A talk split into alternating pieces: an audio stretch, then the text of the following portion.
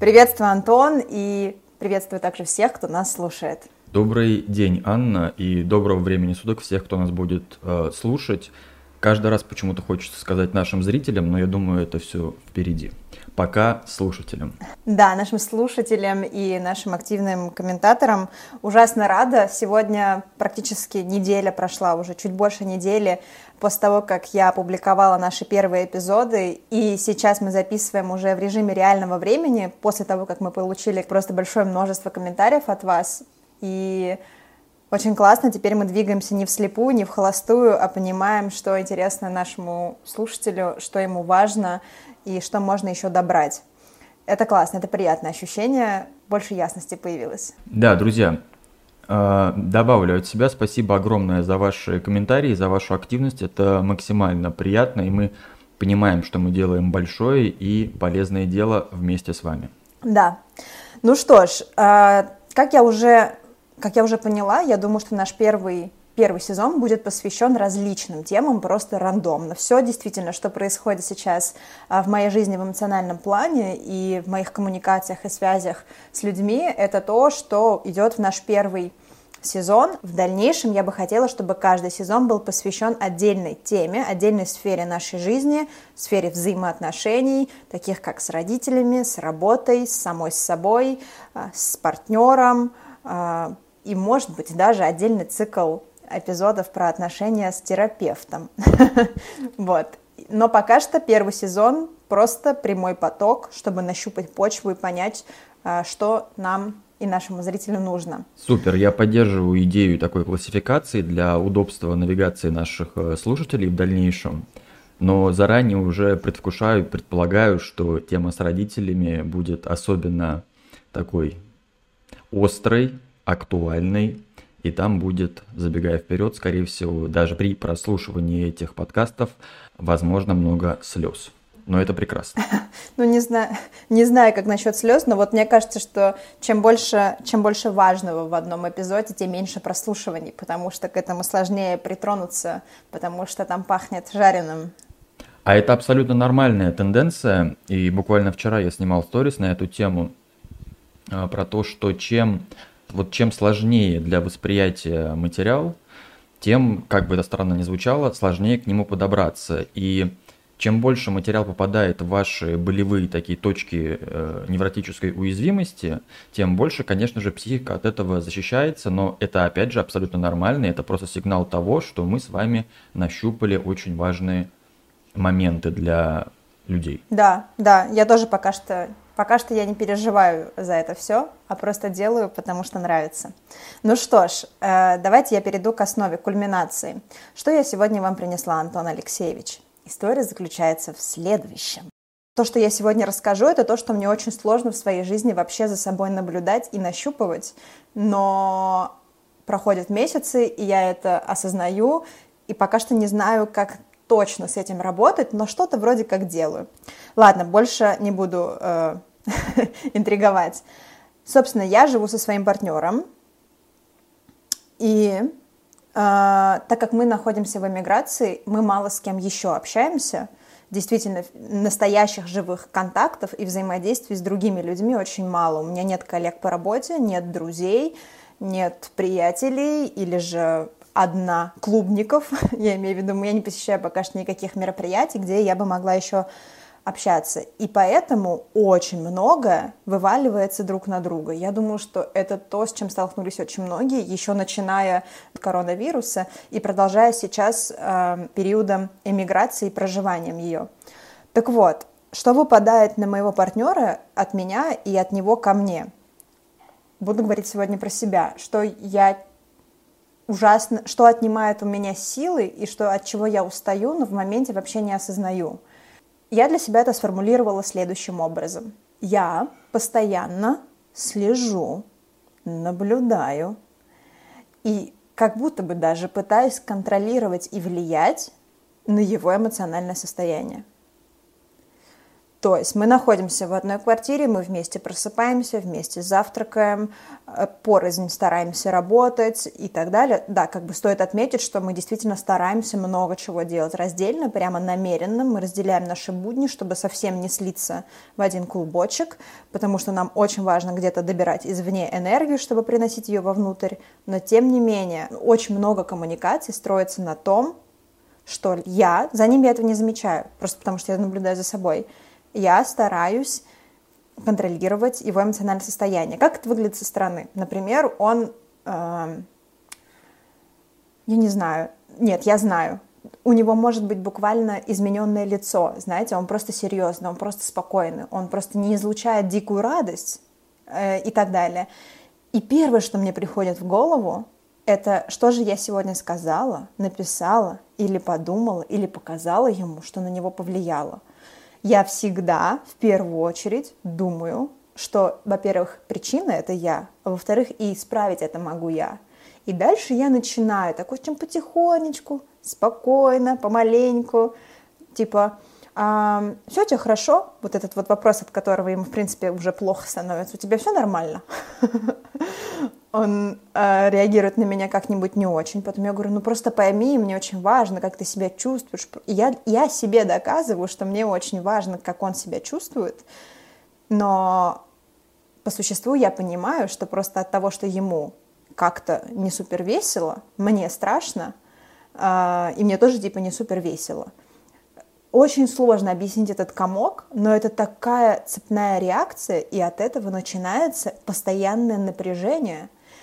И совсем недавно, буквально две недели назад, наверное, это напряжение дошло до своего апофеоза, так сказать, и оно взорвалось. Естественно, такое у нас происходит раз в какое-то время, и это чудесно, потому что мы много говорим в такие периоды, но приводит это к такому разговору, как эм, к тому, что мы просто пытаемся разобраться, откуда это напряжение и что, нам что так заколебало обоих нас. И я говорю, меня заколебало, что если у тебя плохое настроение, значит, оно должно быть плохое у всех вокруг тебя. И он говорит, а что же мне делать со своим плохим настроением?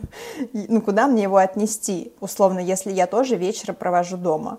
А, я же его никак на тебя не проецирую, я просто молчу, просто нахожусь в своем масле, так сказать, в нем болтыхаюсь, и я от тебя ничего не требую. Это ты ко мне идешь, типа, давай исправим, что у тебя случилось. Эгегей, давай мыслить позитивно, у тебя обязательно все будет хорошо. Конечно же, это раздражает. Собственно, я поняла, что окей, один раз я там не обратила внимания на то, как он себя чувствует, второй раз, третий раз. Но если задать мне вопрос, почему мне так важно, какое настроение у него, явно это не от большой любви, да, как бы к нему. Это не потому, что я так сильно пикуюсь за его состояние и ужасно мечтаю, чтобы он себя хорошо чувствовал. Конечно, мне прекрасно было бы от того, что мой партнер и любимый человек находится в добром здравии, эмоциональном и физическом, и все у него в порядке в жизни. Но откуда эта иллюзия того, что это все от меня, во-первых, я навредила каким-то словом, обидела, я не знаю.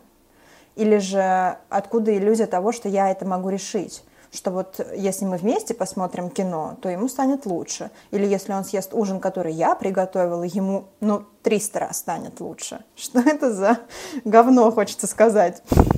Угу. А, на самом деле вопрос, ну, как мне пока кажется, очень понятен. Друзья мои, и Анна, вы в частности. Здесь что важно понимать? Из мешка с картошкой не может выпасть яблоко – то есть, если что-то вылезло, это значит, что это было, но находилось в таком тлеющем состоянии. Вы этого, скорее всего, а, не замечали, б, вы на, были отвлечены на другие проблемы какие-то, которые вы героически разрешали. И огромное количество и волна бракоразводных процессов, которые я консультировал во время вспышки коронавируса и самоизоляции периода, и не только самоизоляции – было связано с тем, что люди наконец-то столкнулись с теми тлеющими конфликтами, которые были у них с самими собой и с их партнерами. Это важно понимать. И вот у меня сейчас даже есть такой отдельный запрос на работу. Есть большое количество людей, которые переехали в другие страны из России И появился такой запрос, э, у меня как-то модным словосочетанием назвали запрос на адаптацию, как-то вот что-то вот типа, типа того. Когда люди переезжают в другие страны, у них пока еще не выстроена новая социальная, социальные их связи, новые стаи, и вот а, они попадают в, такой, в такие дискомфортные условия. Такие. Это такая, по сути, это та же самая такая частичная изоляция. Здесь что важно понимать? Но ну, опять же, вспоминаем про, может быть, грубоватый, грубоватую метафору с мешком, простите, ни, ни, никого не хочу этим задеть, но просто это очень такая, знаете, если осознать, то сразу станет понятно. Если что-то вылезло, оно там было. Просто сейчас оно актуализировано. Следующее, что здесь важно подчеркнуть. Вы сказали, и очень, с моей точки зрения, правильно сразу же назвали, по сути, корень проблемы – вы назвали это желанием проконтролировать. А история про контроль – это любимая такая очень благоприятная среда для тревоги человека. Почему? Потому что в реальной жизни, в которой мы все с вами живем, ни я, ни вы ничего вообще контролировать не можете от слова совсем. Вы у меня спросите – ну а как, мы же на что-то вообще-то можем влиять? Я вам отвечу. На что-то влиять мы можем.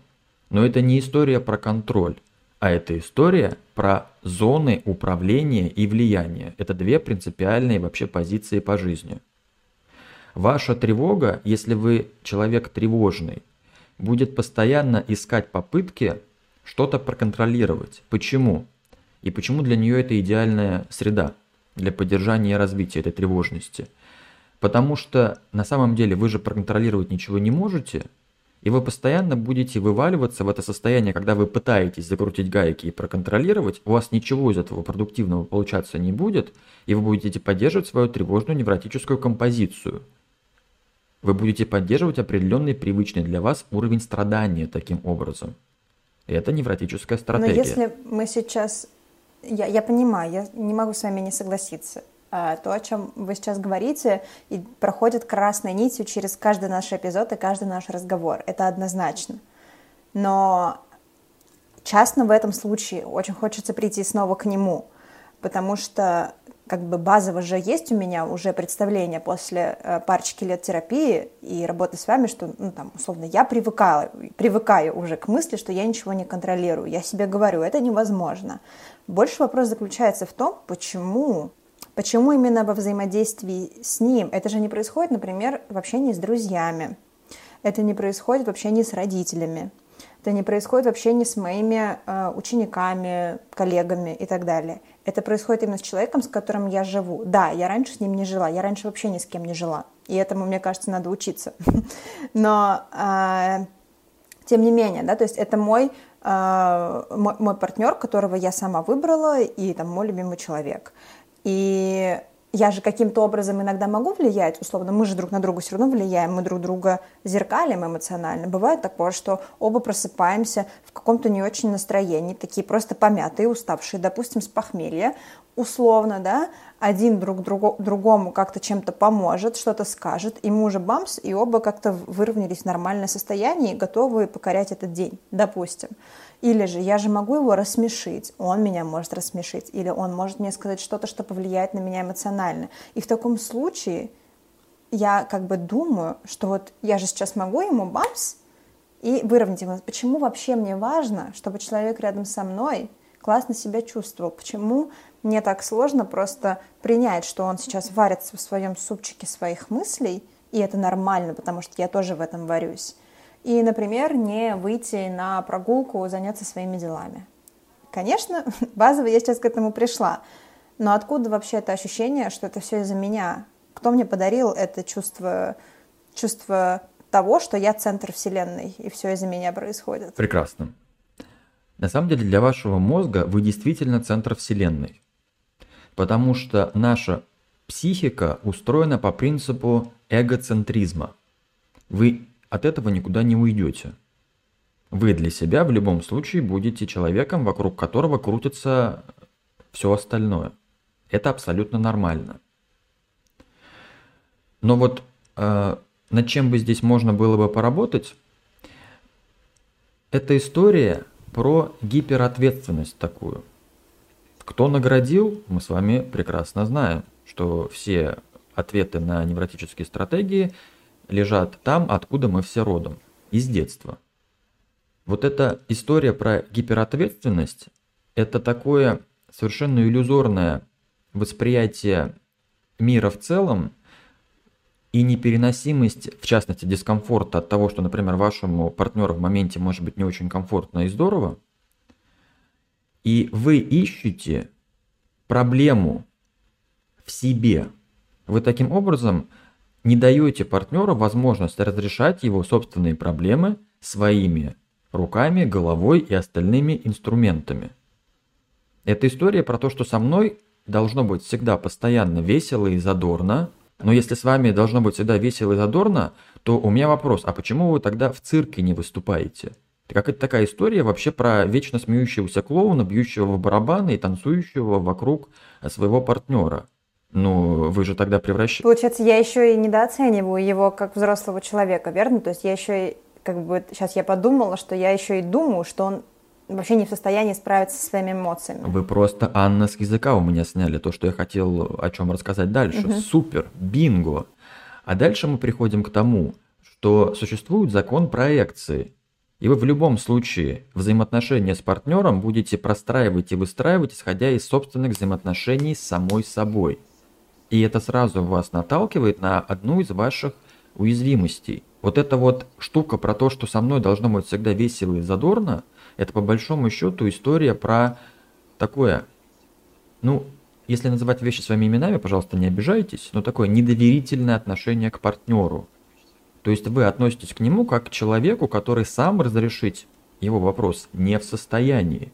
А если он сейчас это не разрешит, и чего мы тут все тут будем делать, и как мы дальше вообще с этим, и все, и у тревожного человека начинается такая драматизация, вот э, сейчас все посыпется, а мы тут вообще в другой стороне, простроенных новых связей пока нет, и, и все, и мы сейчас сядем с унылыми кислыми лицами друг перед другом и будем тут вот чем-то таким заниматься. Так если вас это сталкивает с вашей уязвимостью, у вас всегда есть инструмент работы. Переключайтесь на себя. А о чем это говорит во мне? Что откликнулось? А может быть я себе не очень доверяю? А может быть у меня какие-то страхи и опасения и тревоги вылезают? А может быть я считаю, что если партнер сегодня не в самом таком ресурсном, прости господи, э, состоянии, то все, конец? Вообще-то нет. А у людей бывают совершенно разные темпы. Люди вообще не надо, надо тренировать постоянно, как я считаю, очень такую продуктивную идею. Не забываем про закон проекции – но чем более в зрелом состоянии находится человек, в более, в более стабильном, тем больше он дает право и возможности быть другому человеку, простите, другим человеком. Если он сегодня встал не с той ноги и не приготовил вам, как обычно, латта на кокосовом молоке, может быть, у него какие-то перед ним стоят задачи, может быть, он в каком-то находится даже стрессе. Но это напрямую в вас не совсем залетает. А залетает она потому, что вы пока еще тревожный человек. И понимаете, вот таким вот отношением к «ну давай, развеселись», и продемонстрируй мне, что все окей и все в порядке, а на самом деле, что проблема не во мне, и докажи мне, что у нас все хорошо, вы таким образом, ну, если называть вещи своими именами, можете очень сильно раздражать своего партнера, и вы констатируете факт, что это происходит. Конечно, конечно. А можно прямо сейчас попробовать продемонстрировать, продемонстрировать проговорить ту сторону, что испытывает в этот момент партнер? То есть он может ли быть такое, что, например, он испытывает что-то наподобие радости от того, что кому-то важно, какое у него настроение? Конечно же может, но мы здесь карты Таро не раскладываем, натальные карты не смотрим. Хотя многим, наверное, бы очень этого хотелось. Понимаете, в чем дело? Партнер, которому необходима поддержка и помощь, если он находится в зрелой позиции, подходит к вам и говорит, моя хорошая, любимая, я сегодня не в ресурсе. Мало того, что ретроградный Меркурий У меня там еще вот тут проект не очень складывается, а еще вот тут, а еще вот тут, а еще вчера я сотку не пожал от груди. Ну что-то я совсем расклеился. Ну, поддержи меня. Ну давай тут это что-нибудь такое для меня приятное сделаем, и нам будет очень весело и задорно. А вы за человека заранее все уже решаете и пытаетесь нанести ему, догнать и принести непоправимое добро. Такое, знаете. А по сути я просто раздражаю. В подавляющем большинстве вы будете раздражать. Да, действительно. Не надо думать за другого человека. Э, тренируйтесь в такой позиции, что если будет проблема, вам подойдут и скажут. У вас попросят поддержки. А вот сейчас мы вступаем на очень, на самом деле, важную почву для разговора, потому что в нашем невротическом обществе есть гигантская иллюзия и миф по поводу поддержки. Интересно? Так. Не хочу никого расстраивать, но по-настоящему поддержать может только человек сам стабильный, уверенный и спокойный. И тут надо выдержать театральную паузу. Однозначно не я в этот момент. И вы вместо того, чтобы идти становиться стабильным человеком, который в итоге будет в состоянии вообще поддерживать своего партнера, вы только вносите дополнительный такой эмоциональный раздрай. Вместо того, чтобы пойти работать над своей уверенностью, например, и стабилизацией, вы хватаете на самом деле двумя руками партнера за горло, и если называть вещи своими именами, ему транслируете – Докажи мне, что у нас все нормально. Ну, пожалуйста, что тебе сложно, что ли? Че ты с кислой миной тут бродишь-то? Я бы хотела с вами согласиться, если говорить частно про меня, что докажи, что у нас все нормально. Но я же еще и думаю, докажи, что у тебя все нормально. Докажи, что ты прямо сейчас не скатываешься в тяжелое состояние, потому что это же, я сейчас вот рассуждаю, я же за себя переживаю, потому что когда ему несколько дней подряд хреново, я живу с кислой мордой. И как будто бы, ну ладно, день, ладно, два, но неделю выносить это же адски тяжело. А неделю вставать и уходить из дома тоже тяжело. Особенно, когда ты работаешь из дома. Вот, но получается такая, знаете, двоякая ситуация. Как бы и его нельзя заставить взять и за секунду решить его внутренние задачи. И меня нельзя заставить бесконечно принимать эту позицию и абстрагироваться от нее. Ох, Анна, на тонкое, на тонкий лед вы вступаете сейчас. Смотрите. Адресуйте вопрос всегда к себе. Конечно, вы же про себя на самом деле беспокоитесь. Ой-ой-ой, что-то у нас тут...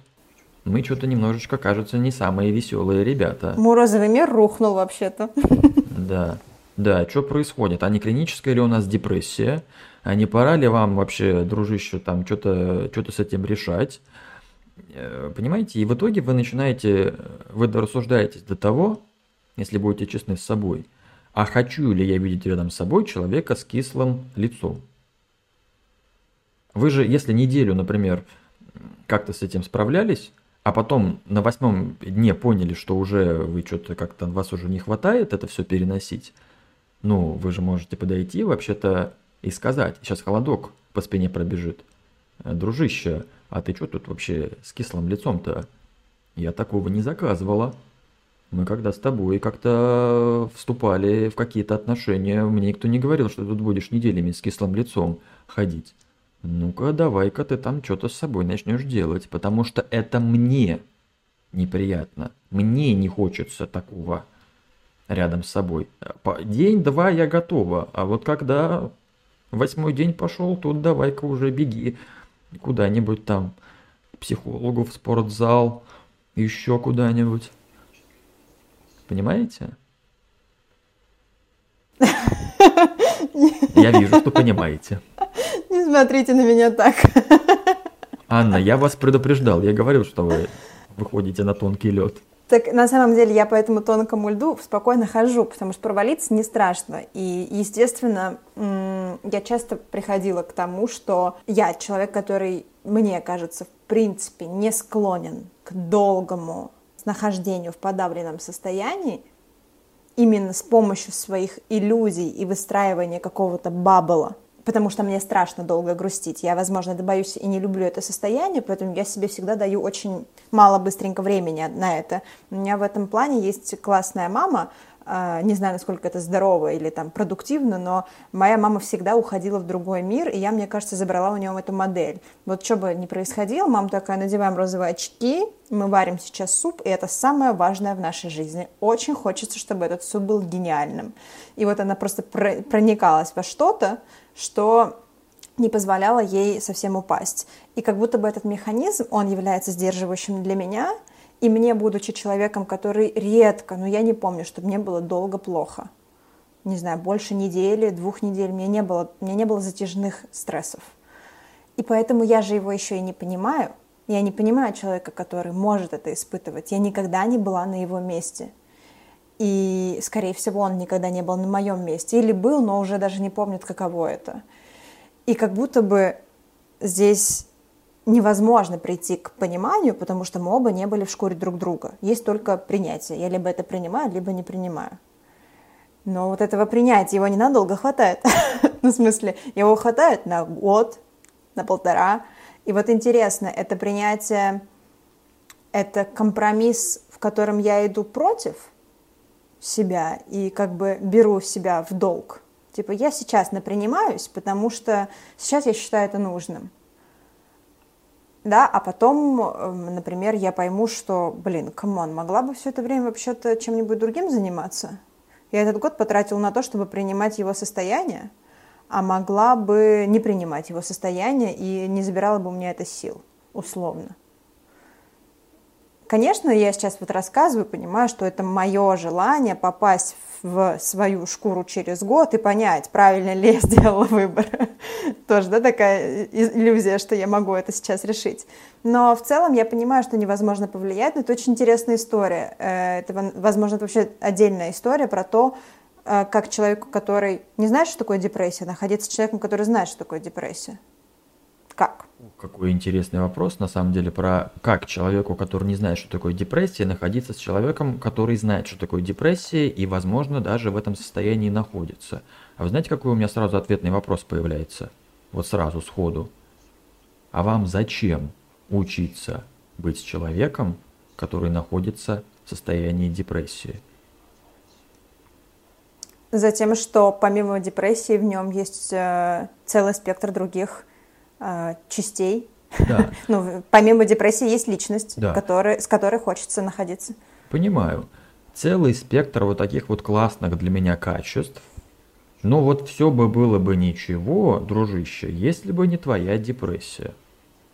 Если называть вещи своими именами. Понимаете? Ну, я так не думаю. Нет, я так не думаю. Я хочу, прос... я хочу посопротивляться. Нет, мы не про вас. Мы сейчас вообще гипотетически в теории рассуждаем. Понимаете? Ну что ж вы мне врете? Врете, если называть опять же вещи своими именами. При всем уважении, Анна, пока вы себе. Я вас могу поймать. Хотите в прямом эфире? Да, давайте. Ловлю. Смотрите, опять же, от большой любви это делаю. Вы говорите, я окей с тем, чтобы ходить по тонкому льду. Я вообще девушка бесстрашная. Спокойно вообще. А через 7 секунд вы говорите, что вы кое-чего боитесь. Как же так? Интересно получается. Тут вы не боитесь, а тут вы боитесь. Понимаете, более продуктивное и полезное в первую очередь для вас, из, из, исходя из теории адекватного эгоизма, было бы на, начать научиться называть вещи своими именами. Я на самом деле этого боюсь. Я боюсь с этим пока еще контактировать. И чем больше я избегаю контакта с тем, чего я опасаюсь, тем больше я развиваю тревогу по этому поводу. Есть такой закон. Нами управляет только то, чего мы избегаем. И чем угу. больше мы этого избегаем, тем больше это влияет на нашу жизнь. А признаваться себе в собственных страхах и тревогах – это уже гигантский шаг решения этих сложных эмоциональных вопросов. Без этого первого шага никуда. И вы говорите про принятие. Такой, знаете, очень распространенная сейчас история, но чего только под этим не подразумевается. А по большому счету, вспоминая закон проекции, здесь есть непринятие кое-чего в себе. Но мы сейчас, знаете, просто в прямом эфире происходит э, терапевтическая сессия. Очень интимный у нас сегодня разговор получается. А, да, я уже и забыла, что микрофон включен. А... а что вы можете по этому поводу в себе, например, не принимать? Вот, очень интересно. Я сейчас задумалась. У меня есть догадки.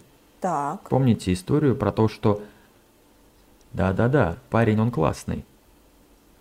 Но вот состояние его подзаколебало. Получается, что я вот это вот негативное состояние в себе боюсь. Тяжелое состояние эмоциональное. Типа грустить боюсь. Да, такой, знаете, оценки партнера. Допустить мысль того, что я могу вообще-то к партнеру, угу. ну, вообще-то относиться по-разному. Угу. И какие-то вещи в нем я могу не принимать.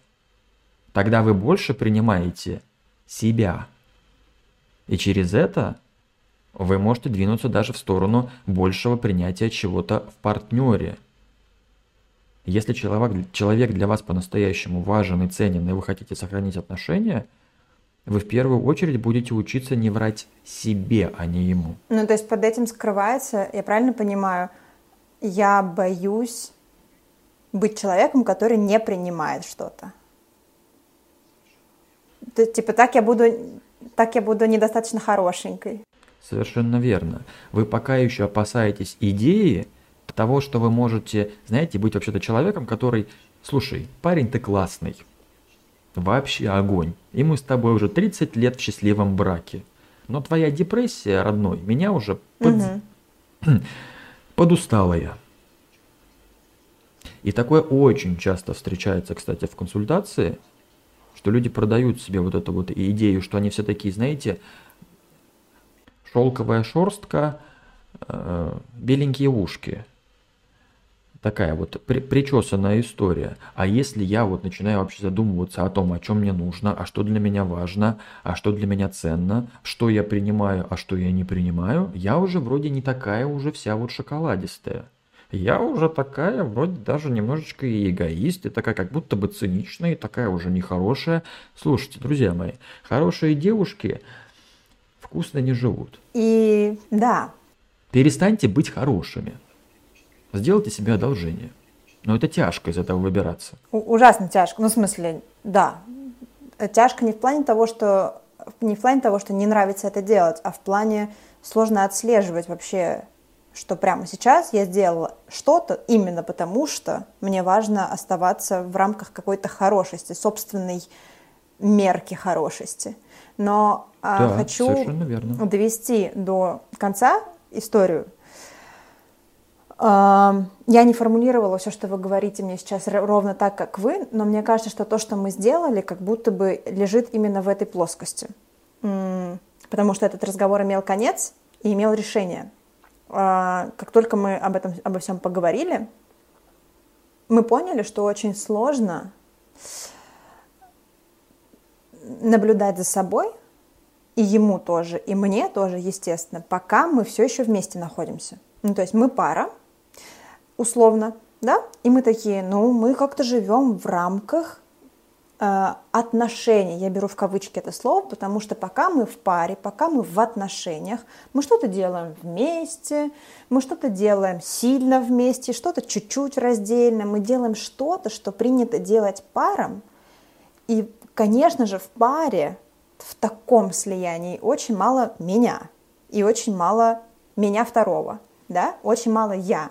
И как будто бы нет вот этого времени, сил, потому что, значит, сначала я в паре, я занимаюсь, моя работа — это отношения, следующая моя работа — это моя работа, которая приносит мне деньги, а дальше я отдыхаю каким-то гедонистическим способом, э, просто лежу, смотрю телек и ем шоколад, а где время, в котором я еще и там занимаюсь саморефлексией, чувствую себя, каким-то образом прислушиваюсь к себе. Это же время, условно? Это час моей прогулки в одиночестве или же э, лежание на кровати, смотрение в потолок. А на это нужно силы и время, и нужен энергетический ресурс. И как бы я подумала, от чего-то надо избавиться, а это надо освободить. От работы не могу и не хочу, потому что приносит мне деньги и очень много энергии и удовольствия.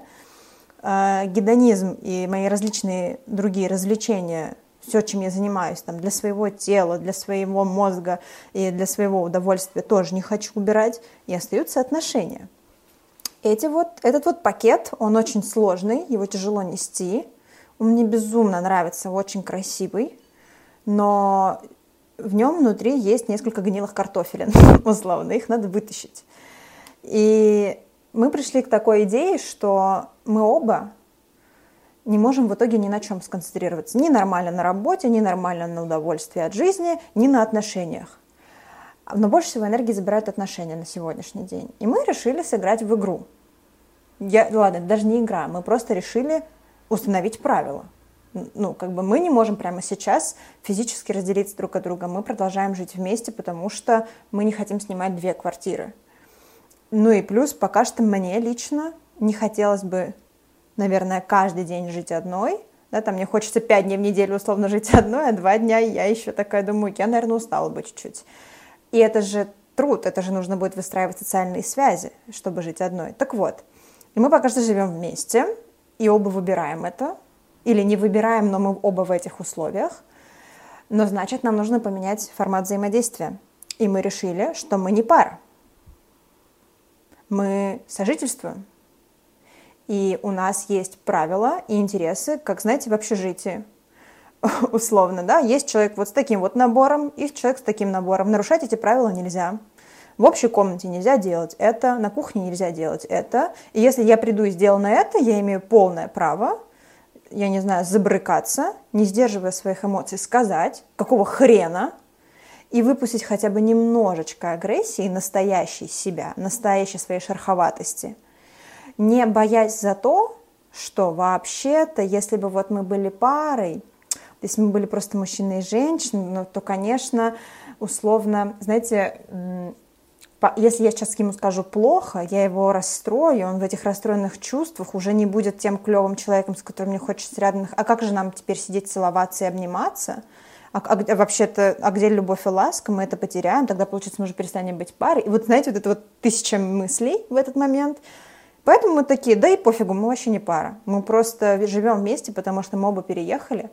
Мы классно друг другу помогаем, мы друг на друга опираемся в эмиграции. Нам нужно наши тела перевести куда-то, где мы захотим базироваться и пускать корни. И мы друг другу в этом помогаем с точки зрения какого-то профита. Это просто рационально, комфортно и удобно. И поэтому мы установили рамки. Э, ну, там, мы, мы сказали, что это наш такой эксперимент, условно освободить Э, время э, и энергию, силы для того, чтобы направить их на какие-то свои другие сферы жизни. И не заниматься сейчас этими пресловутыми отношениями, заниматься работой, заниматься собой, вкладывать в себя то, что очень важно. И явно там появится и больше понимания того, чего ты хочешь и как тебе хорошо дальше. И, собственно, так прошли уже две недели. Мы решили, что это будет как минимум месяц, а как максимум столько, сколько нам еще потребуется. И за эти две недели во мне появилось столько, что называется, созидательной энергии. Я столько создаю, сколько, мне кажется, не создавала очень долгое время. И мы стали настолько ловко ругаться, ну не ругаться, а язвить друг другу, смеяться, очень весело стало жить, вот как с соседом, с другом. И это очень классное новое ощущение, которое в моменты и приводит к тому, что мы вспоминаем, что мы друг друга любим как мужчина с женщиной, но мы такие, ну нет, мы пока вообще-то просто живем вместе. И это, наверное, это такое примирение. Возможно, я сейчас для себя анализирую, что если я так сильно боюсь расставания, если я так сильно боюсь потерять этого человека, может быть, сейчас я себе дала возможность понять, что ну, невозможно его потерять вообще-то. Мы уже есть друг у друга в жизни, и мы просто, возможно, поменяем формат. И мы там перестанем быть партнерами, а будем друзьями, соседями, приятелями, товарищами, да, возможно, я боюсь в целом потерять его из жизни, условно, боюсь, чтобы он умер. Будет, будет грустно не иметь такого человека в своей жизни. Но я вот сейчас себе показываю, что потерять с ним э, там какую-то часть нашего взаимодействия, это не так страшно. В этом есть на самом деле очень много прекрасного. И жизнь продолжается и даже становится более крутой. Вот что мы попробовали. А мне вообще после такого самоанализа вообще нужно что-то добавлять? Слушайте, по-моему, потрясающе получилось. Я сижу, слушаю. Ну, вы поддерживаете? Это не иллюзия, это не обман? Может быть, мы сделали так, как нам... Не, понятно, что мы сделали так, как нам удобно, так, как мы считаем рациональным и хорошим для нас. Но нет ли в этом э, очередного отсрачивания, слово отсрачивание существует? Появится. От, очередного э, очередного, знаете, откладывания того, чего мы боимся. Смотрите, дайте себе время и возможность проверить, иллюзия ли это на практике. Я не пойду на поводу вашей тревожности и не позволю угу. вам переложить на меня ответственность, потому что я вас очень сильно люблю. По поводу такой истории про игру в дистанцирование. Это же она игру сейчас я никакого негативного э, контекста не вкладываю в, в это слово. Это может быть очень классным угу.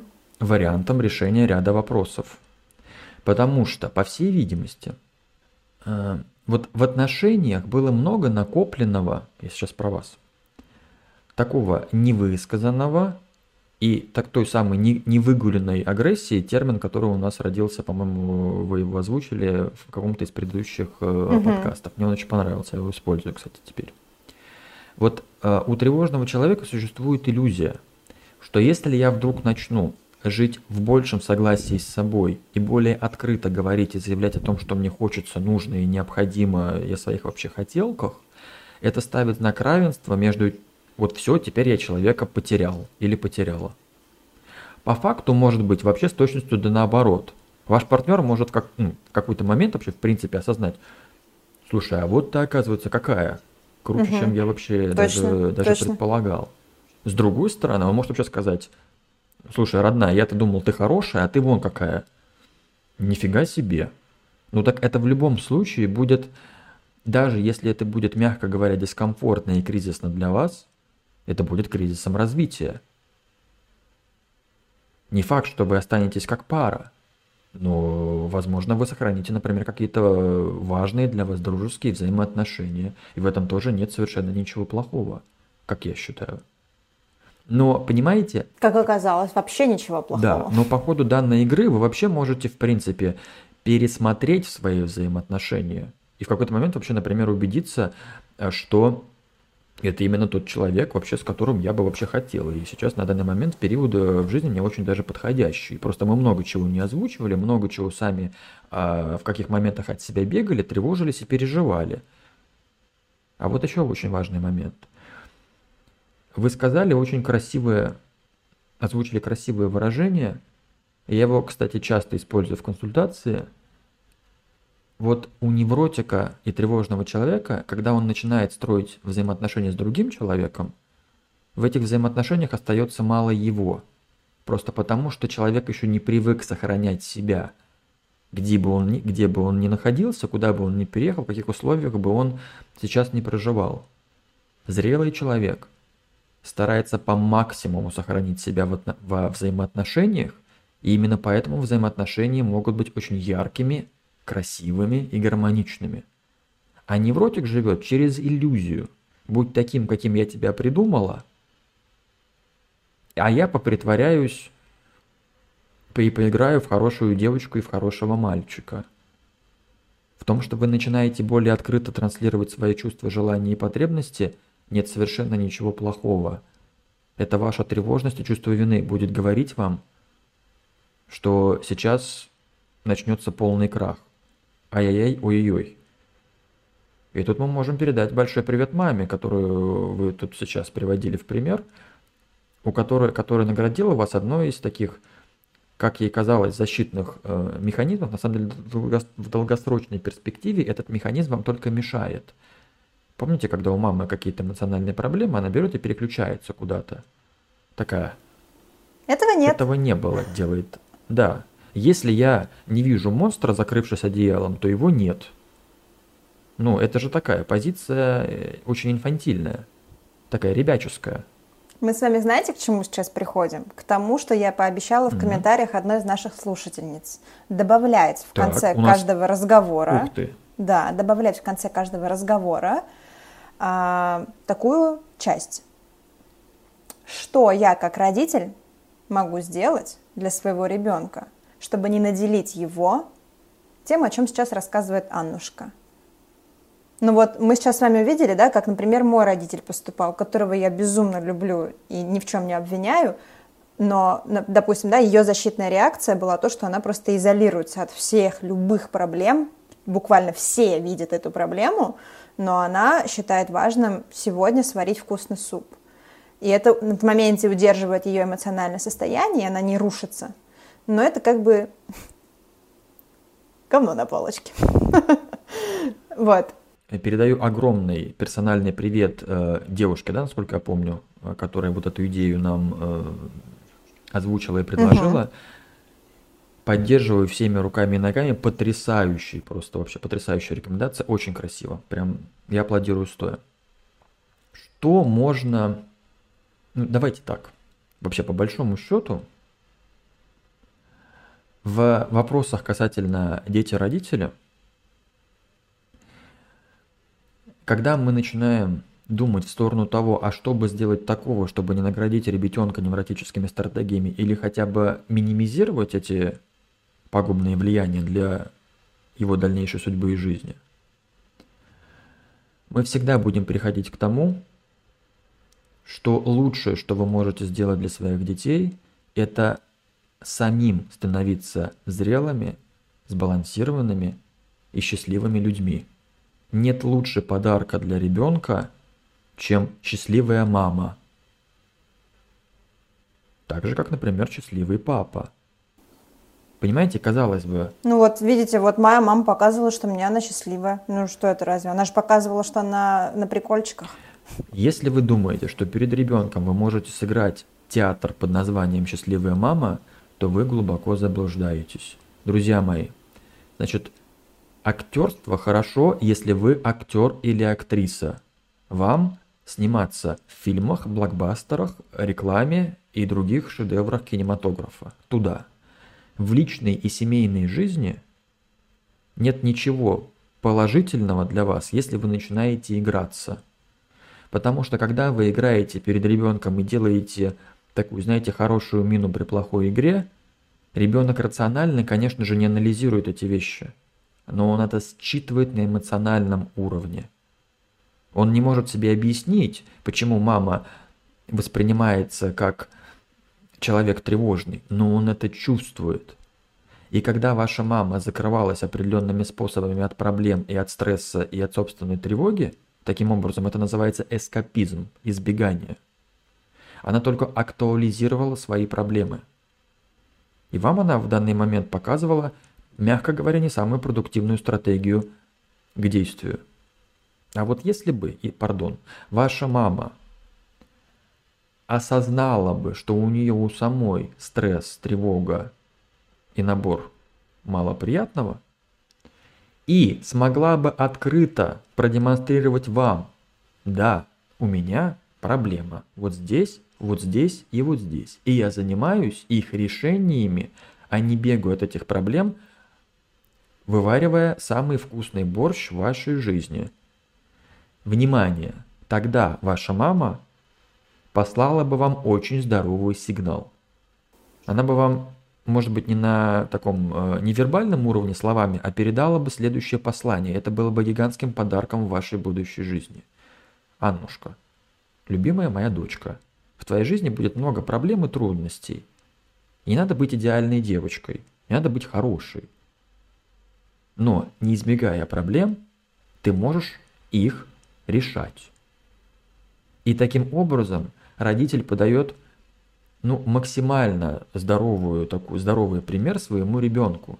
Не надо быть идеальными родителями. Если вы знаете свои проблемы, над ними работаете и транслируете ребенку свою неидеальность, вы подаете очень здоровый сигнал. Потому что, я сейчас буду заканчивать, но это очень важная мысль, нет более травматичного аспекта в формировании психики ребенка, чем тревожный родитель, который пытается сыграть роль родителя нетревожного и без проблем. Да, Классно. Разобрали. Вот это, вот это прям э, я называю идеальным письмом. Вступление, кульминация и вывод. Хорошо. Я думаю, что мы можем заканчивать. Завершение, конечно же. Я скажу, что мамочка, мамулечка, я тебя очень люблю, и ты супер, никаких претензий. Но, Нара Рафиковна, вы прекрасны. И все, всем хорошего времени суток и там дальше дня, вечера. Да, доброго времени суток всем нашим э, слушателям. И да и все. Пока-пока, друзья.